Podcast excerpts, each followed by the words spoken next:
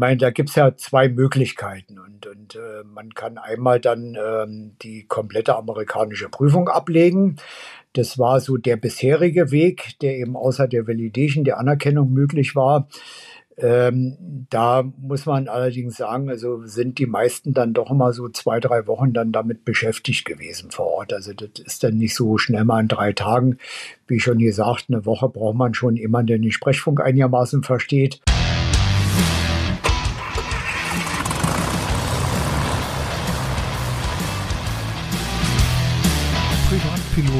Lounge FM, der Podcast für die allgemeine Luftfahrt von und mit Fritz, der Johann, Christian. Bleiben wir vielleicht erstmal bei der Validierung, vielleicht mal so in den ganz groben Schritten, ähm, nicht so sehr im Detail, sondern einfach mal, dass man mal so ganz grob weiß, wie mache ich das, was sind die wesentlichen Schritte oder auch Hürden, äh, um, äh, ja, ich sag mal, eine erfolgreiche US-Validierung äh, auf der Basis meiner deutschen EASA PPL zu bekommen? Mhm. Ja, das ist im, im Grunde genommen geht das relativ einfach. Ähm, man äh, braucht, muss im Grunde genommen zwei Anträge stellen. Das macht man mittlerweile online. Ähm, also die Amerikaner, die haben dieses sogenannte IACRA-System. Diese heutige Podcast-Folge wird euch präsentiert von pilotenbedarf.de. Einfach mal reinschauen. Und äh, fragen Sie mich jetzt nicht, wie die einzelnen Buchstaben ausgesprochen werden. Ich wusste es mal, aber ich vergesse es immer wieder. Ähm, aber Ihr Agra steht also im Grunde genommen äh, für das Lizenzsystem und das jeden Piloten lebenslang begleitet. Ne? Das heißt also, wenn Sie dort anfangen mit der PPL-Ausbildung, dann registrieren Sie sich bei Ihr Agra und äh, dort in dem System äh, beantragen Sie alle Lizenzen, Prüfungen und so weiter. Und äh, da sind alle Lizenzen hinterlegt und das begleitet Sie im Grunde genommen ein Leben lang. Und ähm, Sie können da sogar Ihre, Ihre Flugstunden hinterlegen und wenn sie dann mal ihr Flugbuch verlieren, dann haben sie quasi immer dadurch eine amtliche Bestätigung, weil jeder Examiner, der eine Prüfung abnimmt, der guckt da aus Flugbuch, bestätigt die Angaben und dann hat man eigentlich, wenn einmal Unterlagen verloren gehen, hat man durch das System eigentlich auch mal wieder Nachweis über seine Flugerfahrung und, und so weiter. Und ähm, so und über dieses, wenn Sie jetzt eine Validation machen wollen, dann äh, registrieren Sie sich äh, bei Ihr AGRA Ne, das geht dann relativ einfach, äh, hinterlässt er seine persönlichen Daten, Adresse und so weiter. Und dann stellt man zunächst mal einen Antrag äh, für einen Letter of Verification. Und ähm, da muss man denn seine EASA-Lizenz dann mit hochladen und sein, sein Medical. Und äh, dann äh, macht die, die amerikanische Luftfahrtbehörde, die FEE, macht dann eine Anfrage, also bei uns hier in Deutschland dann beim LBA und äh, lässt sich dann von dort äh, die Lizenzdaten bestätigen. Ne? Und das LBA, das ähm, kann dann eben mitteilen, also auch beim PPL, der bei den Landesbehörden verwaltet ist, aber die haben Zugriff auf die Daten und äh, bestätigt dann, dass die Lizenz eben tatsächlich existiert, dass die gültig ist, wie lange die gültig ist und so weiter. Und dann wird so ein sogenannter Letter of Authentication and Verification ausgestellt von der FEE das ist dann wie so eine Art Beglaubigung, wo dann eben drin steht, ja, also der hat tatsächlich die und die Lizenz und die ist so lange gültig und so weiter. Und ähm, so und dann, äh, wenn man das hat, dann stellt man den Lizenzantrag selber. Das geht dann auch über IACRA. Und äh, wenn man das gemacht hat, dann braucht man einen Termin, entweder in einem FSDO, das sind so diese Regionalbüros der FEE, Flight Standard District Office, oder bei einem äh, privat niedergelassenen Examiner, äh, wobei diese FSDOs das heute nur noch selten machen. Also die wollen, das werden, glaube ich, im Jahr so, ich mal gelesen, so um die 2700 Validations ausgestellt. Und das ist den, den äh, ähm, äh, Regionalbüros auch zu viel Verwaltungsaufwand. Also die wollen das überwiegend, machen das überwiegend nicht mehr und haben das mittlerweile weitgehend so an diese privaten Examiner delegiert. Die müssen dann von der FEE zugelassen sein als Foreign Pilot Examiner. Äh, da geht es nur darum, dass die eben den Formalismus kennen und wissen, wie es abläuft. Und dann geht man dort zu so einem, äh, wenn man dann bei irgendeiner Flugschule ein Flugzeug chartern will oder eine Ausbildung machen will, ist es am einfachsten, weil dann organisiert die Flugschule das. Die haben dann im Allgemeinen so einen Foreign Pilot Examiner auch in der Hinterhand. Und ähm, der muss dann äh, im Grunde genommen nochmal die englischen Sprachkenntnisse äh, prüfen. Ähm, das funktioniert dann aber nicht in Form so eines Tests, wie man den dann hier gewohnt ist bei uns, sondern das sind natürlich Muttersprachler und wenn die da ein bisschen Smalltalk mit jemandem machen, dann wissen die relativ schnell, ob der Englisch kann oder nicht. Und äh, wenn da einer dann so ein bisschen rumholpert und Probleme hat, naja, dann steigen sie ein bisschen tiefer ein und geben denen dann nochmal so einen englischen äh, luftrechtlichen Text oder so, äh, lassen den mal durchlesen und dann auf Englisch erklären, was da drin steht. Und wenn das funktioniert, dann und je nachdem, also können sie dann tiefer oder weniger tief einsteigen. Also das ist dann dem Examiner selber überlassen, äh, sagen wir mal, wie er hat da bestimmte Vorgaben, aber wie tief er dann einsteigt in diese Sprachprüfung, das ist dann so diesem Gefühl auch des Examiners überlassen, wie er das einschätzt. Ne? Wenn er merkt im Smalltalk, da nicht einer fließend Englisch, dann ist das erledigt. Und dann prüft er nur noch die ID. Ne? Und ähm, kann sich dann in diesen Lizenzantrag selber einloggen und bestätigt die Angaben und kann dann das Temporary Certificate gleich ausdrucken und unterschreiben. Und das Plastikkärtchen, also die endgültige Lizenz, die wird dann meist so nach zwei, drei Monaten dann nach Hause geschickt. Ich habe noch mal eine kurze Frage zu dem Thema Sprache, ähm, weil das hört man mhm. schon manchmal von, von Piloten hier in Deutschland, die dann sagen, ah, USA, ja. ich war da zwar schon häufig im Urlaub und ich kann auch ein bisschen Englisch, ähm, aber das Fliegen ist ja nochmal eine andere mhm. Geschichte und, und Funken und so. Ähm, ja. Würden Sie sagen, dass das schon noch ein Thema ist? Also, dass da auch wirklich Leute mal, ich sag mal in Anführungsstrichen, durchfallen oder die ja. an der Sprache also scheitern? Das man, das ja, also meine, also wenn, wenn, sagen wir mal, also ich das noch so, so in 80er Jahren, 90er Jahren, da ist es noch lockerer gehandhabt worden. Also ich meine, Englisch musste man schon immer können ne, auch bevor das mit diesem ICAO-Sprachtest kam. Ähm, das musste man früher auch schon, das steht auch in den Regularien drin im Gesetz halt, wer eine ähm, amerikanische Lizenz haben will, muss der englischen Sprache mächtig sein. Aber das hat man so im 80er, 90er Jahren noch nicht so genau genommen. Ne? Ähm, mittlerweile, also äh, ist da auch in den letzten Jahren mein, der Luftverkehr, der hat erheblich zugenommen. Ähm, wie schon gesagt, Florida gehört mittlerweile zu den am dichtesten beflogenen Staaten. Das war früher auch mal anders. Da konnte man noch relativ entspannt durch die Gegend fliegen. Und ähm, das ist heute auch anders.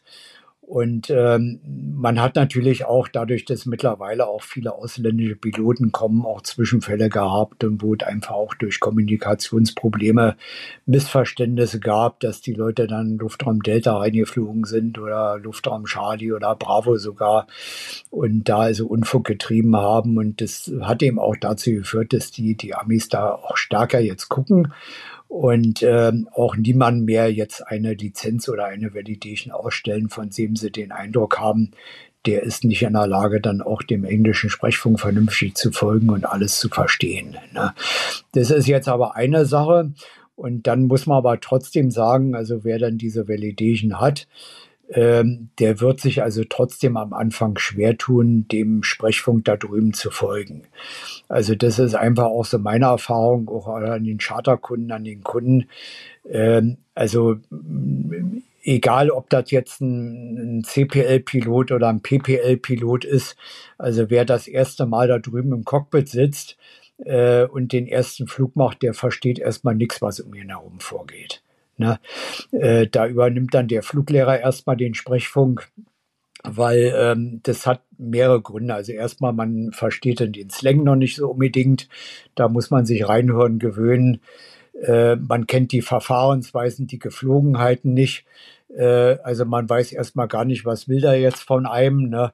Und wenn man jetzt weiß, was kommt als nächstes, dann versteht man es natürlich auch leichter. Also man muss die Verfahrensweisen erstmal kennenlernen, die Geflogenheiten auf den Flugplätzen.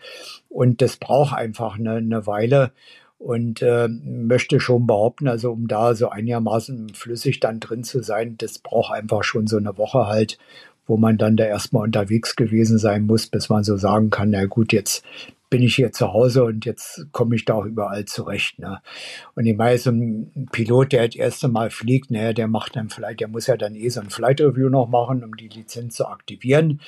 Und beim ersten Mal, dann muss man da schon mal so vier, fünf Stunden mal fliegen und im Idealfall sollte man dann auch dann mit dem Fluglehrer mal in jedem Luftraum eingeflogen sein, dass man mal kennengelernt wie funktioniert das jetzt am ganz unkontrollierten Platz, wo gar keine am Boden sind? Wie laufen da die Verfahren mit den Blindmeldungen? Wie funktioniert das dann im Class Delta Airspace, Class, Class äh, Charlie und Bravo? Und dass man mal so die einzelnen Verfahrensweisen mit Fluglehrer kennengelernt hat. Und ähm, das kann man mal so in zwei Tagen machen.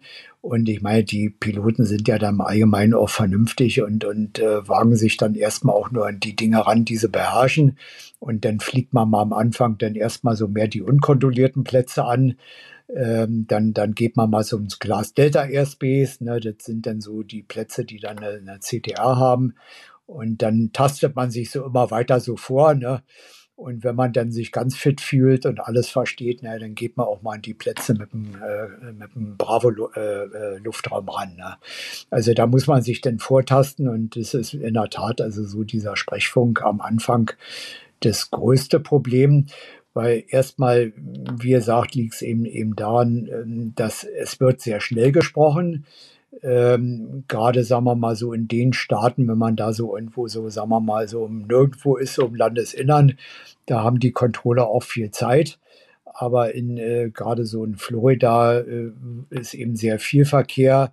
Das heißt, so diese Höflichkeitsfloskeln, so guten Morgen, auf Wiedersehen und guten Abend die und guten Flug, so die, die gibt es eigentlich gar nicht, da hat man gar keine Zeit für, sondern das geht eigentlich sehr, sehr schnell und, und, und sehr präzise und, und sehr kurz.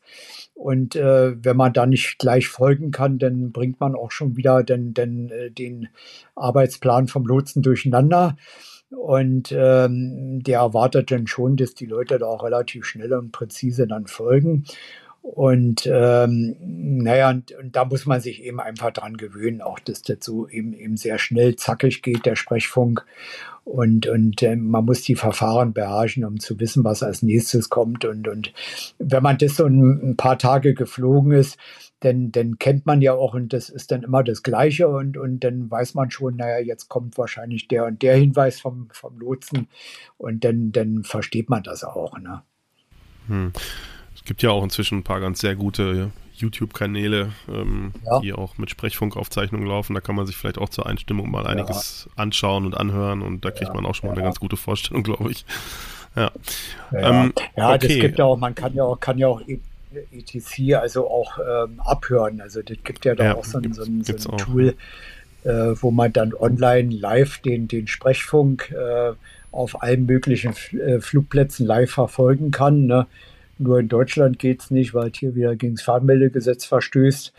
Aber da kann man, kann man überall. Also ich habe meine, meine Tochter hat dann da auch in Florida da an der Schule ein PPL gemacht vor ein paar Jahren. Und ich war dann hier zu Hause gewesen in, in, in Potsdam, wo ich jetzt wohne. Und äh, während sie also ihr erstes Solo gemacht hat, habe ich dann von zu Hause den Sprechfunk verfolgt. Ne? Und äh, konnte dann also genau mithören, wie wieder ihre ersten Pla ah. ihre Solo-Platzrunden gedreht ist. Ne? Das ist ja schön. Ja. ja. ja. aber das ist äh, auch noch ein ganz gutes Stichwort. Also äh, hat sie den kompletten PPL da gemacht dann? Also den den, also eine ja, volle ja, PPL-Ausbildung? Ja, die hat einen kompletten hm. PPL ja gemacht, ja. Ja. ja. Wie ist denn da der grobe Ablauf und vor allen Dingen, was ist auch ein realistischer Zeitablauf? Vielleicht auch nochmal unterschieden nach, ich habe einen EASA äh, und mache vielleicht, es gibt ja Leute, die durchaus einen, einen PPL haben und sagen, ich möchte hm. trotzdem einen kompletten FAA machen. Und es gibt ja. auch Leute, die sagen, ich ja. entscheide mich dafür, gleich den PPL in den USA zu machen und verbinde das zum Beispiel im Urlaub oder so. Das sind ja so die üblichen ähm, ja, ich sag mal, Gespräche, die man immer so kennt. Was ist so Ihre Einschätzung vom Ablauf, vom Zeitablauf? Was ist realistisch? Ja. Ja. das kommt sogar relativ häufig vor. Also das ist, muss ich sagen, von der Flugschule, also macht das bestimmt so 50 Prozent der, der Ausbildung aus, dass also EASA-Lizenzinhaber dann äh, eine amerikanische Lizenz erwerben wollen. Ne? Das ist einmal eben auch bei, bei Berufspiloten, äh, ähm, die dann äh, im Grunde genommen einfach sagen, meine, wissen wir auch so außerhalb der, der Europas, tut man sich dann eben mit den FEE-Lizenzen leichter, wenn man sich irgendwo bewerben will.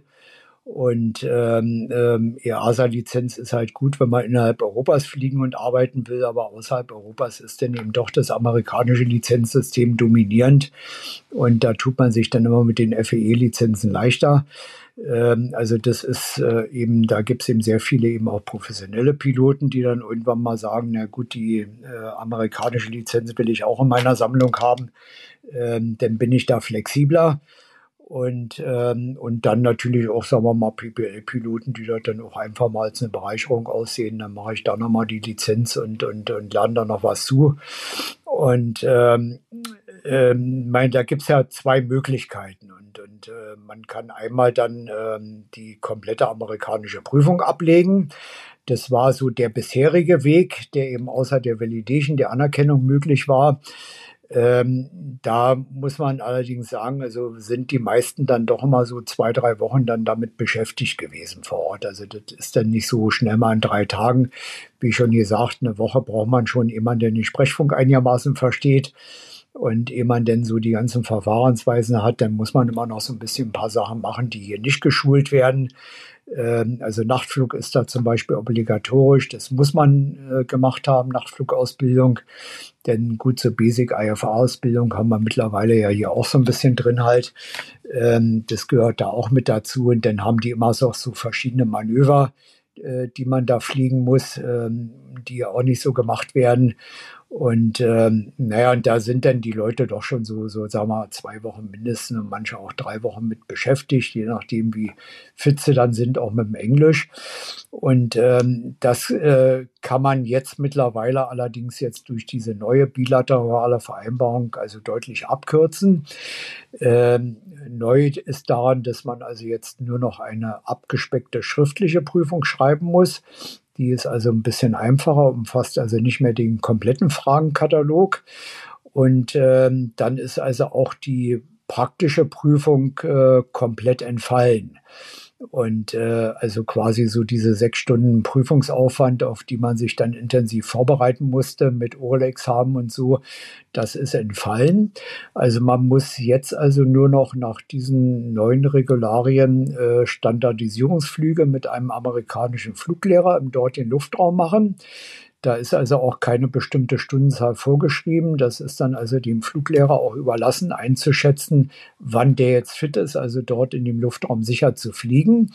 Und dann, äh, wenn diese Standardisierungsflüge abgeschlossen sind, macht der Fluglehrer nochmal ein Flight Review und ähm, äh, trägt das dann ins Logbuch ein. Also ein Flight Review ist, ist etwas, das die amerikanischen Piloten eben alle zwei Jahre machen müssen. Das mindestens aus einer Stunde Theorie und einer Stunde Praxis besteht, ähm, ist etwas, wo man jetzt nicht durchfallen kann, sondern man macht es dann eben so lange, bis der Standard erreicht wird. Und wenn einer jetzt dann eine Weile nicht geflogen ist und ein bisschen eingerostet ist, dann macht er das eben nicht in einer Stunde Theorie und einer Stunde Praxis. Dann braucht er vielleicht auch mal fünf Stunden, um wieder auf den alten Level zu kommen. Und äh, wenn der Fluglehrer dann sagt, also ja, okay, jetzt äh, ist es gut, dann äh, bekommt er das entsprechende Endorsement in sein Logbuch. Ne? Und dann ähm, ähm, geht er dann mit den ganzen Unterlagen dann nochmal zu einem Examiner, der dann aber keine Prüfung mehr abnimmt, sondern der dann nur noch die ID prüft, der guckt, sind die ganzen Voraussetzungen erfüllt, hat ja sein Flight Review und, und kann er Englisch und, und, und so weiter und dann äh, stellt der eben die Lizenz aus. Und das ist so ein, so ein Thema, also die, die Richtlinie, die ist seit letztes Jahr 18. Mai gültig, ähm, ist dann aber in den USA noch nicht sofort umgesetzt worden, weil die haben dann noch so, so eine EC dazu rausgebracht, wie das denn, denn abgewickelt werden soll, haben dann auch die Examiner erstmal geschult, äh, wie sie das Paperwork machen sollen. Und dann gab es ja sowieso dann bis November letzten Jahres dann auch ein Einreiseverbot äh, für, für ESTA-Inhaber. Und insoweit ist das jetzt erst so im letzten Winter so oder seit dem letzten Winter so langsam ins Rollen gekommen wo man sagen kann, ja, so Dezember, Januar haben dann die ersten das gemacht. Und die Erfahrung, die ist also, dass man das im Grunde genommen eigentlich so in einer Woche ganz gut, gut hinbekommt. Ne? und mit den Standardisierungsflügen, Termin beim Examiner und so.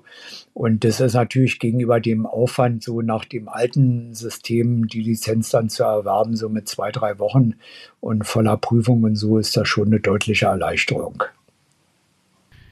Ja, also das sind ja doch deutliche Erleichterungen. Ähm, also wenn ich das jetzt richtig verstanden habe, vereinfachte äh, theoretische Prüfung und im Grunde keine Pflicht, also keine Mindeststundenanzahl, sondern wenn ich es kann, ja. dann kann ich es. Habe ich das richtig ja. verstanden so? Also, richtig. Und genau. so grob gesagt, zwei, drei Wochen, die sollte ich mir mit Ruhe, je, je nach Sprachkenntnis schon mitbringen, um das auch, ich sag mhm. mal, solide zu machen. Ja, also wenn grob. Sie jetzt nach dem alten System eben die volle Prüfung machen, ne, wenn Sie jetzt nach der neuen bilateralen Vereinbarung das also mit der vereinfachten Abwicklung machen, also ohne praktische Prüfung, nur mit Flight Review und Standardisierungsflügen, mhm.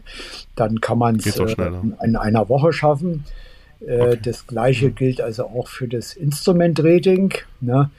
Ähm, mhm. Da ist genau das Gleiche. Also man muss dann Standardisierungsflüge machen im amerikanischen Luftraum mit einem IFA-Fluglehrer und mhm. ähm, dann eben zum Schluss zum Examiner, der das dann im Grunde genommen einträgt, sofern man dann über IAK dann vorher die entsprechenden Lizenzanträge äh, gestellt hat. Und fürs Multi-Engine-Rating geht es auch.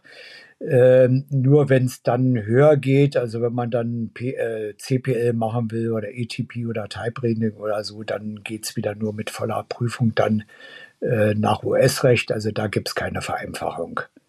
Na? Hm, okay. Also CPL kann man nicht vereinfacht umschreiben. Ja. Da muss man dann die, die volle Prüfung ablegen. Und ähm, da muss man auch äh, sehen, also die Amerikaner, die sehen den CPL auch ein bisschen anders, als, als wir den hier sehen. Ähm, also da ähm, wird auch handwerklich relativ viel verlangt und gemacht. Also die Prüfung, der Scheckflug sieht auch ein bisschen anders aus als bei uns. Man muss dann eben auch nachweisen, dass man sich mit dem ganzen System dort eben auch auf professionellem Niveau zurechtfindet. Und ähm, das ist dann, sagen wir mal, nicht mal so schnell eine Woche in die Amerika und dann eine CPL-Prüfung machen. Das, das dauert dann schon. Man braucht dann einfach ein bisschen Erfahrung im amerikanischen Luftraum. Hm. Okay. So, und wenn ich jetzt komplett sage, ich, ich äh, kann auch nicht fliegen, ich habe in Deutschland nicht geflogen und ich mache es jetzt alles wirklich in den USA. Also mhm. dann. Ja. Was muss man da solide rechnen? Sind das dann eben diese, ja, ich weiß nicht, was, wenn ich dann wirklich bei Null anfange in, in, in den USA? Ja, also, also, also muss sagen, der die Amerikaner, die haben ja jetzt auch in den letzten Jahren so ihren ganzen Ausbildungsstandard äh, modernisiert und überarbeitet.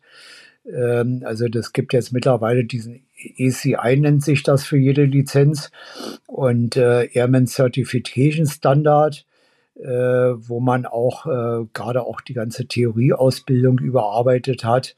Äh, ist nebenbei vielleicht mal ganz erwähnenswert, äh, wie das entstanden ist.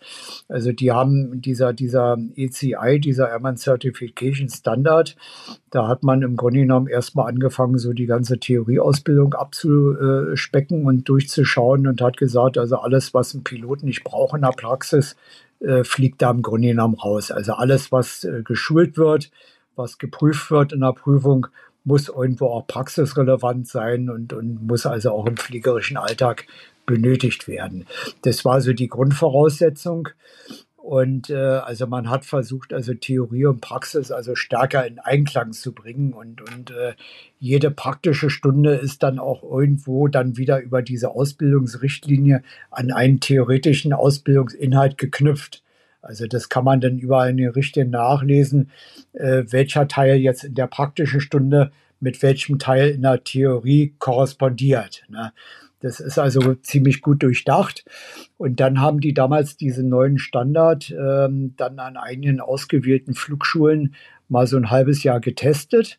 Und äh, wo dann diese Schulen dann, diese ausgewählten Schulen dann Flugschüler danach ausbilden mussten. Dann hat man nochmal so eine Evaluierung gemacht und äh, erst nachdem das dann erfolgt ist, hat man dann diesen Ausbildungsstandard USA-weit eingeführt. Ne? Und ähm, das ist, äh, finde ich, eigentlich eine, eine, beispielhafte Vorgehensweise. Ich meine, wenn Sie überlegen, wie bei uns hier so die, die äh, FCL entstanden ist, ne? Ähm, da haben wir viele Sachen drin gehabt, also mit denen wir dann erstmal nur sehr schwer leben konnten und viele Widersprüche und viele Dinge, die dann mühselig hinterher dann korrigiert werden mussten und äh, sie dann korrigiert worden sind, das dauert dann also oft dann drei, vier Jahre oder noch länger, wo dann die Flugschulen mit allem möglichen Unsinn leben müssen und bis man das dann wieder bei der EASA rausbekommt. Ne?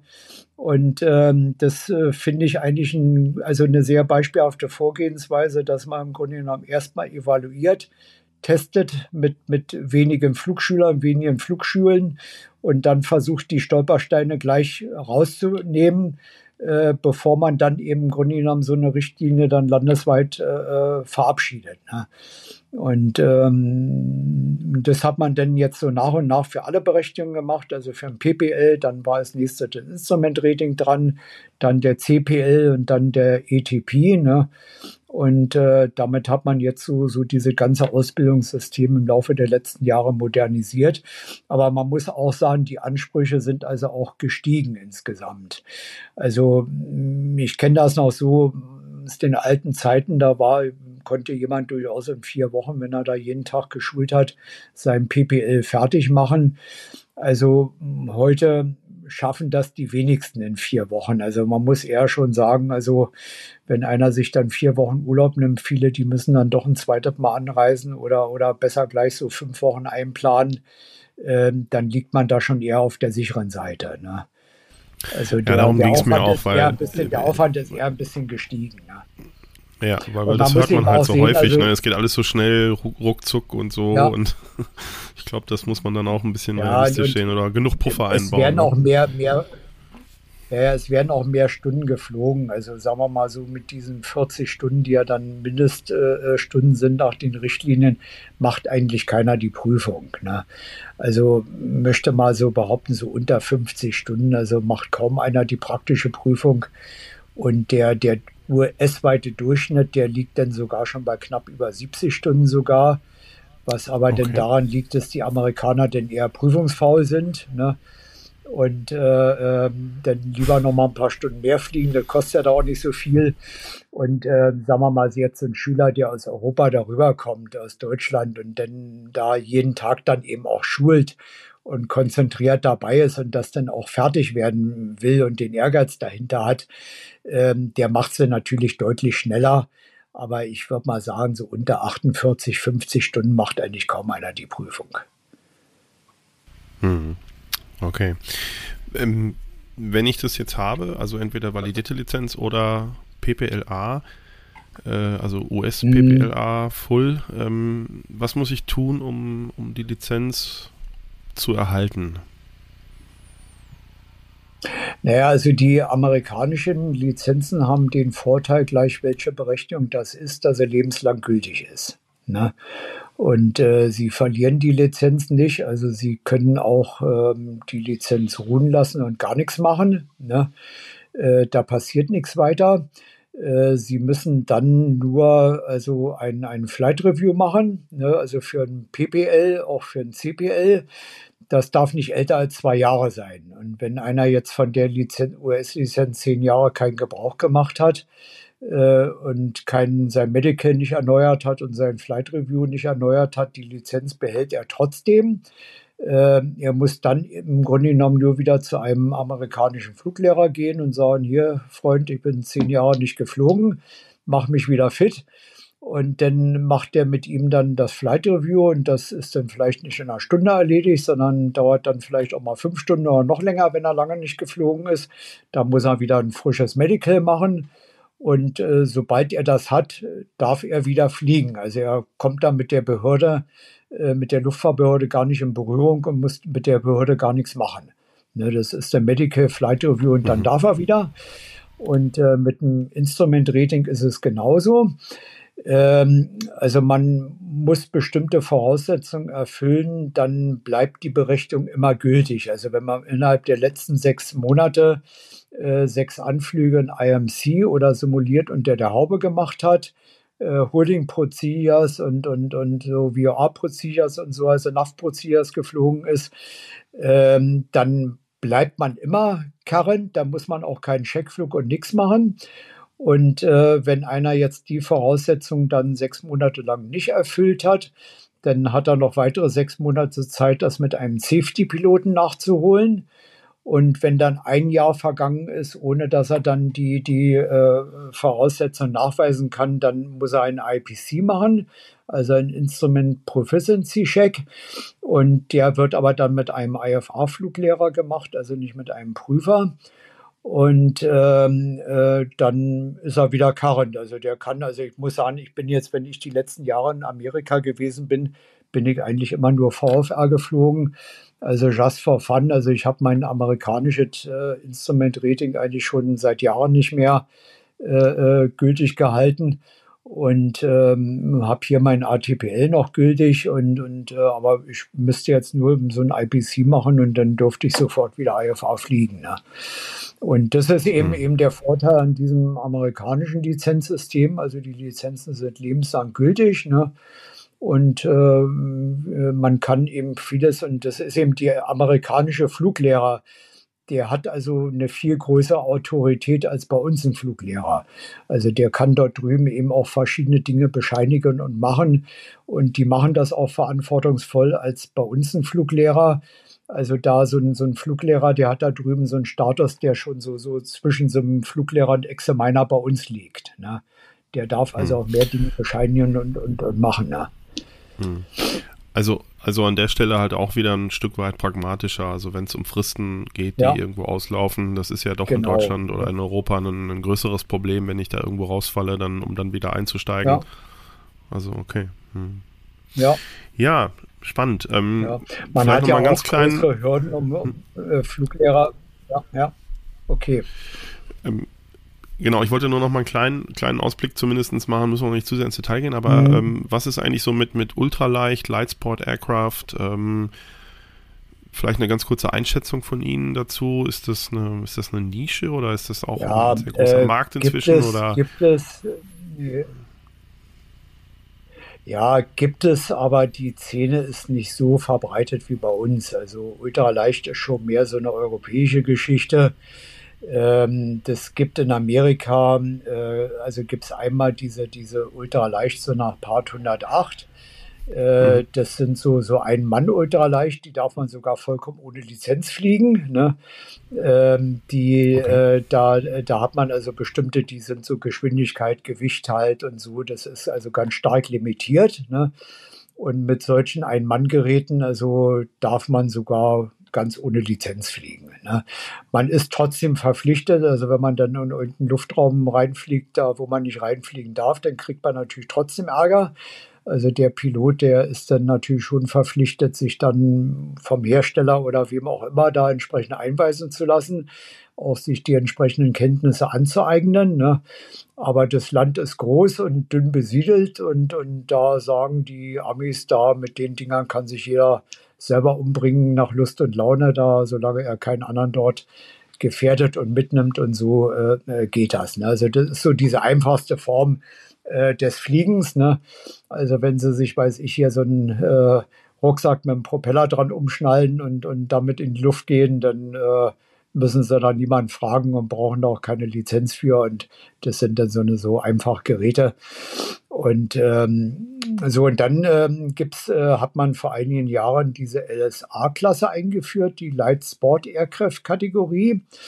Und äh, das ist dann eigentlich eine ganz interessante äh, Kategorie weil man da gesagt hat, also da möchte man bewusst auch Innovationen mit anschieben und ermöglichen mit dieser Kategorie. Ähm, und ähm, da die, diese Kategorie, die gibt es eigentlich in allen Luftfahrzeugklassen, also als, als Flugzeug, als, als Hubschrauber, als Powered Lift und, und als Gleiter und, und, und alles Mögliche.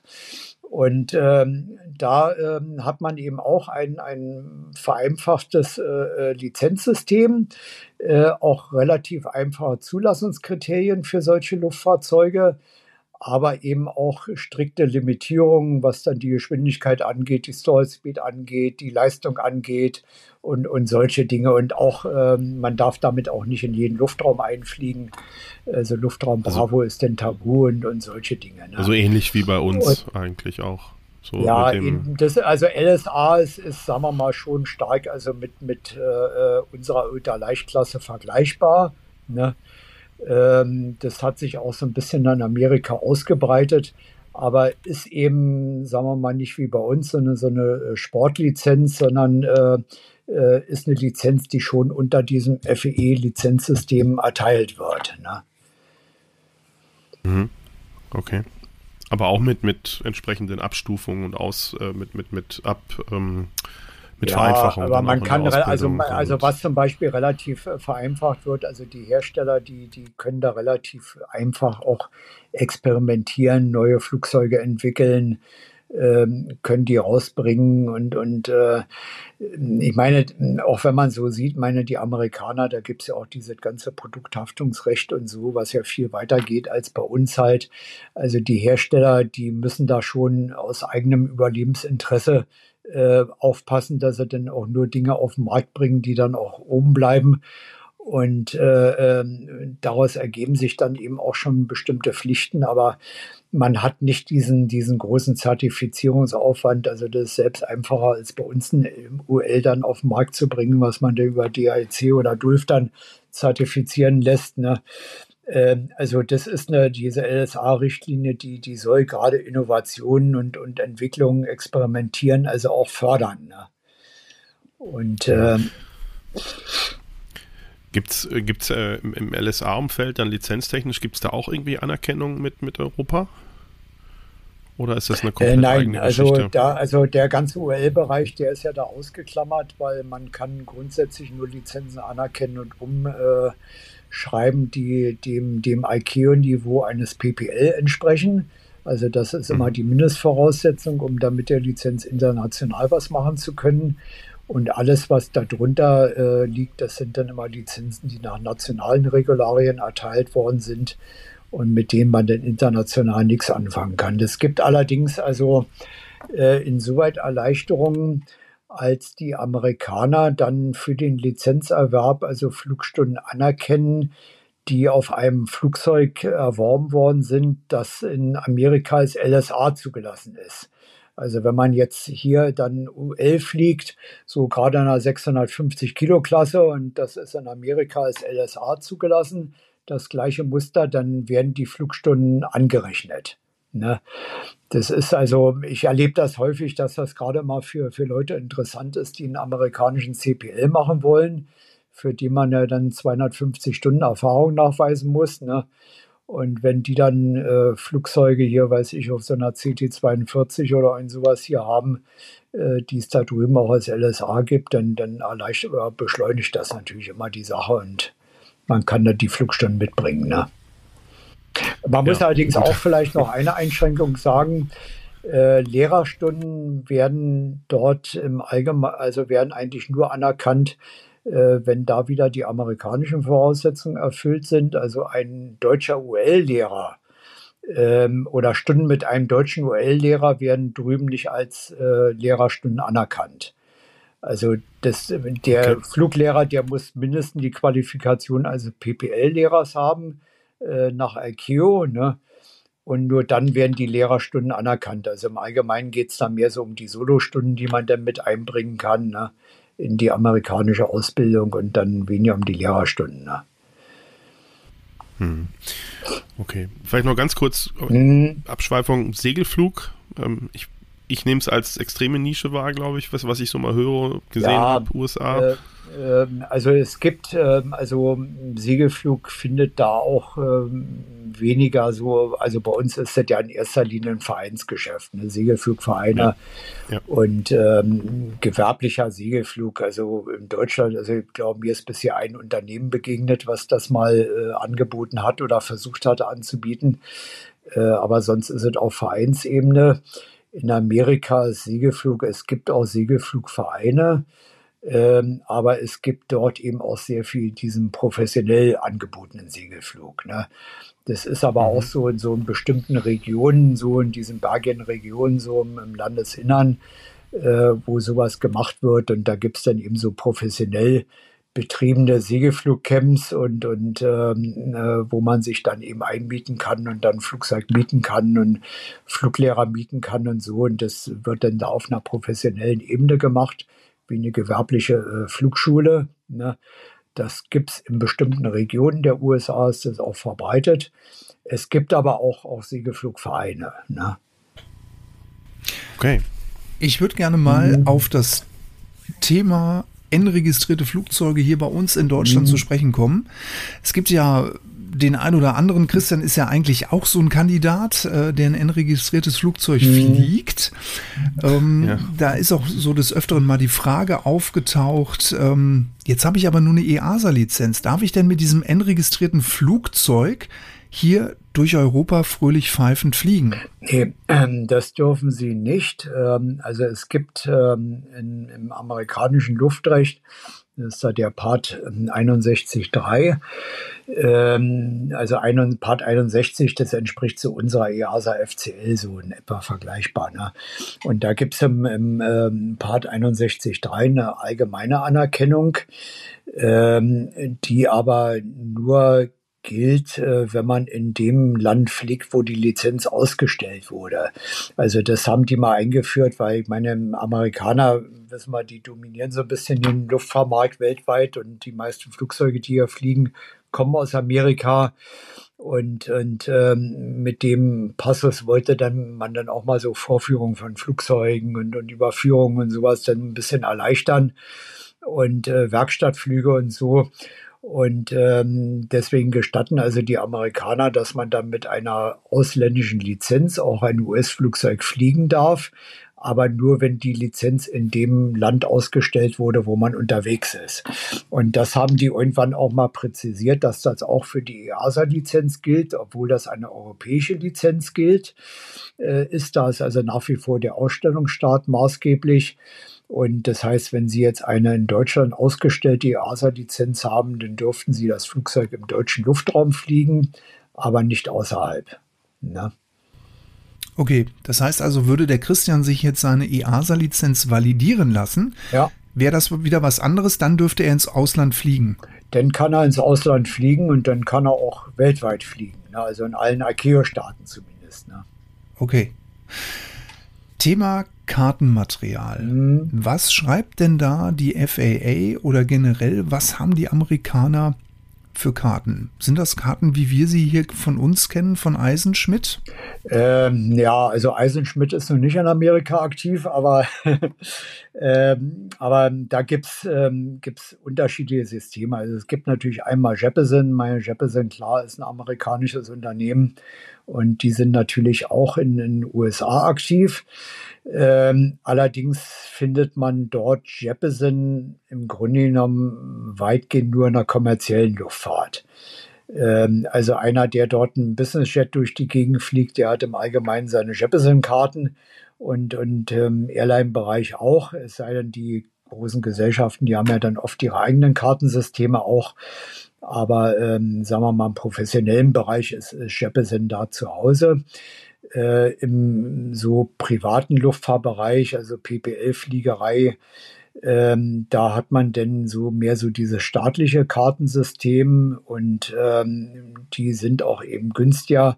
Also da kann man sich zum Beispiel so die IFA-Karten, ne, die kann man da so für, glaube mittlerweile kosten die sechs oder sieben Dollar so in dem Dreh. Die gibt es quasi in so einem Abreißblock. Und dann hat man im Grunde genommen von ganz Florida, was ja immer so groß ist wie, wie Deutschland etwa, hat man da quasi die gesamten Karten, kann die also so Karten staatenweise kaufen. Äh, die haben auch äh, immer nur eine geringere Gültigkeit als bei uns. Und dann gibt es eben diese Sectional Charts, ne, die kriegt man da auf jedem Flugplatz zu kaufen. Ähm, die haben eine etwas andere Kartenlegende als so diese IKEA-Karten, die man bei uns kennt. Ne? Und äh, die kosten dann auch so, so um die 10 Dollar und, und ähm, sind aber auch mal nur zwei Monate gültig. Und ähm, die kriegt man da also auch überall. Und dann gibt es aber auch die Möglichkeit, Karten kostenlos zu bekommen. Also man kann sämtliche Anflugkarten, sämtliche Streckenkarten, äh, VFR, IFA, äh, kann man sich kostenlos herunterladen im Internet. Ne? Und ähm, so dass man da auch immer die Möglichkeit hat, im Rahmen der Flugvorbereitung und so da auch mal, oder wenn man eine Karte, die man nun nicht ständig braucht, dann eine Anflugkarte, die lädt man sich, druckt man sich dann mal aus, lädt die sich runter und die kostet dann auch nichts. Ne? Das wird staatlich so, so angeboten, kostenlos. Und ähm, das ist eigentlich auch eine sehr, sehr gute Sache. Und dann äh, ist natürlich so, so Vorflight ist in Amerika, kommt ja auch von da, ist natürlich sehr verbreitet. Also das hat da mittlerweile fast jeder Pilot auf dem Rechner.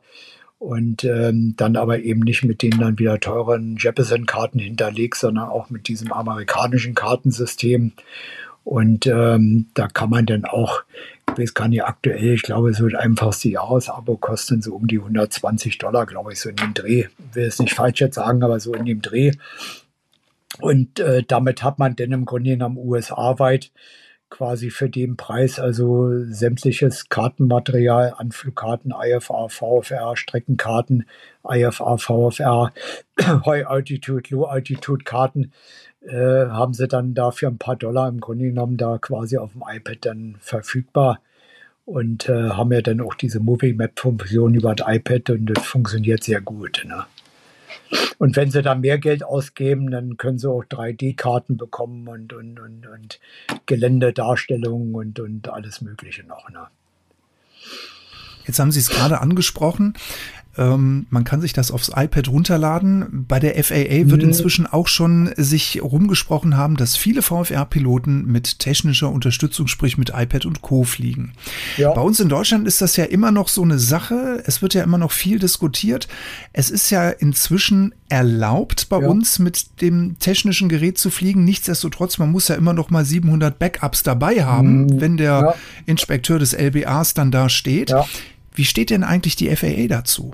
Ähm, also die hat schon schon lange deutlich entspannter gesehen. Ne? Und ähm, ich meine, gut, also muss, muss ehrlich sagen, wenn, wenn ich fliege, ich nehme ja trotzdem immer noch ein paar, paar vier Karte mit, ähm, die ich dann immer so, so in der Tasche habe äh, das auch schon mit dem iPad erlebt habe, dann überhitzt das mal und dann hat man plötzlich gar nichts mehr und so. Also das ist dann auch nicht immer so, so gut. Ne? Aber im Grunde genommen könnte ich da mit dem iPad fliegen. Also das muss dann ausreichend noch äh, geladen sein. Ne? Und dann äh, darf man das auch. Ne? Meine gut, jetzt IFA ist natürlich klar, man, man äh, IFA fliegt, dann braucht man natürlich auch die zugelassene IFA-Avionik, das ist in Amerika auch nicht anders. Ne? Ähm, aber äh, als Hilfsmittel kann man es natürlich auch für, für IFA nehmen. Ne? Ähm, ich würde gerne noch auf die Verstöße in Bezug auf das Luftrecht in den mhm. Staaten eingehen. Ja. Bei meinem Ground Review hat mein Fluglehrer sehr, sehr viel ähm, Schwerpunkt gerade auf den Luftraum Bravo gelegt. Ja. Und in jedem zweiten Satz hieß es dann äh, von ihm, Be careful, don't enter airspace Bravo without clearance ja. from ATC. Ja. Jetzt knall ich aus Versehen in Bravo rein, mhm. weil ich nicht aufgepasst habe, weil irgend, aus irgendwelchen Gründen auch immer. Ja. Wie verfährt die FAA jetzt mit so einem Class Bravo Verstoß? Mhm. Werde ich jetzt sofort nach ähm, also, ins Gefängnis ja, geschickt oder also habe ich jetzt erstmal einen Report? Nee, also bei Luftraumverstößen reagieren die schon. Ähm, also im harmlosesten Fall kann es noch sein, dass die dann bei der Flugschule anrufen, wo sie den Flieger äh, herhaben und sagen, hier nehmt euch den Piloten mal zur Brust. Äh, Wenn es vielleicht nur ein kleiner minderwertiger Verstoß war, wenn es ein schwerer Verstoß war, dann ähm, äh, würden die das auch verfolgen. Ähm, ich meine, da ist allerdings empfehlenswert, da gibt es ja ein sehr schönes System, dieses NASA-System, äh, also so ein Reporting-System, äh, wo man dann anonym Verstöße melden kann. Äh, das funktioniert mittlerweile online.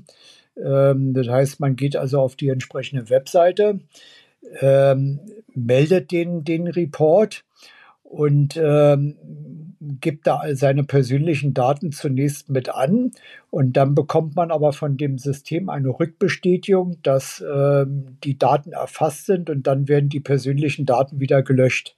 Das heißt also, man ist anonym in dem System. Und äh, dann hat man damit äh, so einen, einen Verfolgungsschutz. Das heißt also, wenn Sie dann mit dem Report schneller sind als die FEE dann mit der Anzeige, äh, dann äh, kann man sagen, hier, liebe FEE, ich habe meinen Verstoß gemeldet, hier habe ich die Bestätigung und dann dürfen die das nicht mehr verfolgen. Man hat allerdings so einen Freischuss nur einmal innerhalb von vier Jahren. Äh, also wenn man dann, sagen wir mal, ein halbes Jahr später den nächsten Luftraumverstoß äh, begeht und hat sich da einmal schon freigemeldet, dann sagen die, nee, jetzt hast du Pech gehabt, nur einmal innerhalb von vier Jahren erlaubt. Ne? Und ähm, das ist im Grunde genommen auch ein sehr gutes System, äh, weil man damit die Piloten auch zu einer gewissen Selbstreflexion äh, erziehen will. Ne? Ähm, dass die sich also selber bewusst sind und, und das reflektieren, Mensch, da habe ich jetzt mitgemacht. Und dann durch diese Meldung, die sie dann ausfüllen müssen, mit den Fragen, die sie beantworten müssen, auch sehen, Mensch, nee, das war jetzt nicht so gut und da muss ich beim nächsten Mal mehr aufpassen. Und äh, von daher ist das wirklich ein sehr, sehr, also nachahmenswertes System. Ne? Und ich meine, hier bei uns, da haben wir es ja dann oft so, dann, dann kriegen sie vielleicht ein halbes Jahr später oder noch später dann irgendwann mal Post vom Buff halt, können sich an den Vorfall schon gar nicht mehr erinnern. Und dann nimmt sich der Pilot nach Möglichkeit noch einen Anwalt, um da aus der Nummer wieder rauszukommen, einigermaßen vernünftig. Ne? Und so dieser, dieser Lehrerfolg und diese Selbstreflexion, die fehlt ja dann, dann vollkommen, wenn man im Grunde genommen nur bestraft immer. Ne? Und dann auch nach einem Zeitraum, der gar nicht mehr in Verbindung zu dem Ereignis dann, dann liegt. Ne? Und das ist eigentlich eine, eine gute Sache. Allerdings äh, muss man sagen, also man kann keine Straftaten dort äh, sich, also wenn jemand jetzt eine Straftat begangen hat, ähm, dann, dann kann er sich damit also nicht äh, freikaufen mit, mit dieser Meldung. Ne? Also Straftat wären dann eben eben auch Dinge, jetzt weiß ich, da unter Alkoholeinfluss zu fliegen oder, oder irgend sowas. Ne? Äh, kann man denn nicht hinterher sagen, Mensch, gestern habe ich ein Bier zu viel getrunken, hätte ich lieber nicht fliegen sollen, mache ich mal eine Meldung. Ne? Also das, das geht dann nicht. Ne? Ähm, Flugzeug klauen oder so geht natürlich auch nicht. Also alles, was so in Strafrecht reingeht, äh, äh da kann man sich nicht freikaufen. Ne? Also ich höre jetzt aus Ihrer mhm. Erklärung heraus, Sie würden dieses System hier in Deutschland eigentlich auch begrüßen, oder? Ja, ja, also ich finde das, find das sehr gut und ich meine, das ist so ein Thema, dem wir da auch schon, schon im Rahmen der Verbandsarbeit auch schon, schon oft diskutiert haben oder auch kritisiert haben, auch in Gesprächen mit dem BAF, ähm, dass eigentlich unser System da nicht so wirklich zielführend ist oder im Grunde genommen nicht das erreicht, was, was man eigentlich erreichen will, nämlich die Piloten zum besseren Verhalten erziehen. Ne? Und ähm, äh, meine, die wissen ja auch, die DFS, die ist ja heute im Grunde genommen, die Lotsen sind angehalten, jeden Zwischenfall, jeden Luftraumverstoß auch anzuzeigen beim, beim BAF. Ne? Und ähm, sagen wir mal so, das, was wir dann, dann früher immer hatten, naja, dass denn der, der Lotse mal gesagt hat, okay, melden Sie sich mal telefonisch nach der Landung, ne? Oder bei der Flugleitung angerufen hat, wo er gelandet ist, hier bei euch kommt gleich der und der rein, sagt dem mal, der soll mich hinterher anrufen oder den Wachleiter anrufen. Ne? Und dann ähm, hat der dann mit rotem Kopf angerufen und dann sind, äh, hat er dann mal mit dem erhobenen Zeigefinger eine Ansage bekommen und dann hat er sich das auch gemerkt und beim nächsten Mal hat er dann mehr aufgepasst. Ne? Und ähm, das fällt ja heute bei uns im Grunde genommen weitgehend weg. Ne? Und, ähm, ähm, und wie ihr sagt, also zwischen, zwischen dem Vorfall und der, der Anzeige oder der Anhörung dann durchs BAF, da vergeht oft eine sehr lange Zeit. Also ein halbes Jahr ist dann das Minimum, oft dauert es noch länger. Und dann kann sich der Pilot oft schon gar nicht mehr an den Vorfall erinnern. Ne?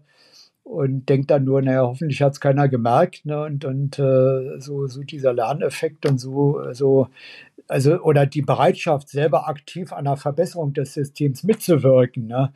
Ähm, das, das fehlt äh, vollkommen, wenn man denn nur diese Bestrafungskomponente hat. Ne? Ja.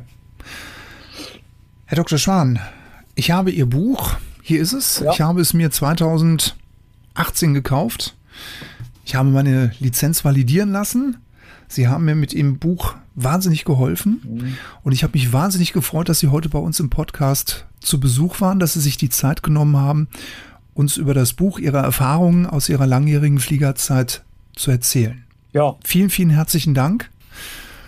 Und ähm, ja, mir bleibt jetzt eigentlich nur noch, äh, wie üblich, dem, dem Christian nochmal das, das Wort zu übergeben, dass er jetzt noch die abschließenden warmen Worte spricht. Ja, erstmal ja auch von meiner Seite aus ganz recht herzlichen Dank für die wirklich ausführlichen Interviews rund um dieses äh, doch komplexe Thema mit ganz vielen Facetten. Ähm, ja, Fritz hat es gerade gemacht, äh, Thema Validierung. Ich bin so ein bisschen in, die, in diese Corona-Pause reingefallen. Das war halt mhm. sehr schwierig und stehe jetzt kurz davor, das zu machen. Mhm. Und hatte so ein bisschen auf europäische Validierung gehofft, aber jetzt ist USA wieder offen. Naja, ich hoffe, dass ich das jetzt auch bald hinkriege und ich habe auch ihr Buch und werde dann nochmal die ganzen Details mir anschauen. Wir verlinken das natürlich auch alles in den Shownotes, ähm, auf so ein paar andere nützliche Links, die wir unter anderem heute auch genannt haben. Und ähm, ja, weitere Infos dazu auch generell wie immer auf unserer Internetseite, Facebook. Und ja, Fritz, letzter Satz. Ja, vielen, vielen herzlichen Dank, Dr. Schwan. Auch für Sie, Herr Dr. Äh, Schwan, always many happy landings, wie wir das immer so schön am Ende unseres Podcasts allen Kolleginnen und Kollegen, Pilotenkolleginnen da draußen wünschen. Bleibt gesund. Always blue skies. Bis zum nächsten Mal. Der Fritz. Ja, und der Christian. Ich freue mich über die Einladung und denke, das war ein sehr, sehr nettes, konstruktives Gespräch. Ich denke, Sie haben die richtigen und guten Fragen gestellt, um das Danke. Thema, denke ich mal, auch Ihren Zuhörern näher zu bringen. Und Podcast ist ja eigentlich auch ein tolles Medium. Und, und ich sehe das auch so an meinen Kindern, äh, dass die sich dann oft abends lieber mal einen Podcast anhören, äh, als irgendwo einen Fernseher zu schauen. Und äh, in, insoweit, also denke ich mal, ist das ein Medium, was so, so, das war so für uns so, so sagen wir mal so als Jugendliche, waren das in eher so die, die Hörspiele und die Schallplatten, die Kassetten, die man sich angehört hat. Ne? Und äh, ja. heute hört man sich dann so, so einen Podcast an und das ist natürlich alles immer viel aktueller und, und, und interessanter. Und ich merke das ja auch so, so im Umfeld, auch so von meinen Kindern, also wie sowas ankommt und, und gerne gehört wird. Also soweit finde ich das toll, dass sie die Initiative äh, ergriffen haben, damit eben auch Luftfahrtthemen und das Volk zu bringen und, und äh, hat mir sehr viel Spaß gemacht. Tschüss.